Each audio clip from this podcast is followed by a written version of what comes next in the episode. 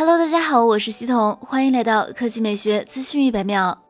关于今年上半年苹果将要发布新款 iPhone SE 的消息，想必大家已经听了不少。如今到了春节，这几款新品离我们也越来越近了。据最新消息，一款未发布的 iPhone，一款入门级的 iPad 和可能是下一代的 iPad Air 已经进口到印度，预计将在今年春天发布。而根据另外一家媒体九一 Mobiles 表示，经过挖掘之后，预示着这几款新品的本地测试工作已经开启。其中 iPhone SE 三有 A 二五九五、A 二七八三和 A 二七八四三款型号。标定货值单价约为三百美元，相比如今在售的 iPhone SE 二的三百九十九美元，便宜了不少。上个月，苹果公司在欧亚经济委员会数据库中提交了两款新的 iPad 和一款新的 iPhone，其型号与目前发布的任何产品都没有关联。根据传言，苹果将在春季对几款产品进行更新，iPad Air 和 iPhone SE 预计将得到适度更新。iPad Air 五是苹果的终端机型，其售价五百九十九美元，将拥有 5G 能力、A 十五仿生芯片和人物居中功能支。持 iPhone SE 三则预计支持 5G，配备 A 十五仿生芯片，以及与当前机型相同的4.7英寸显示屏。此外，近期有人发现苹果推出的 iPhone 闪电基座似乎已经停止销售。在苹果中国官网上，白色版 iPhone 闪电基座的售价为291元，金色版为418元，但两款均显示已售完。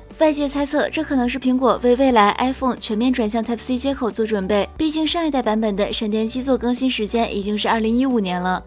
好了，以上就是本期科技美学资讯百秒的全部内容，我们明天再见。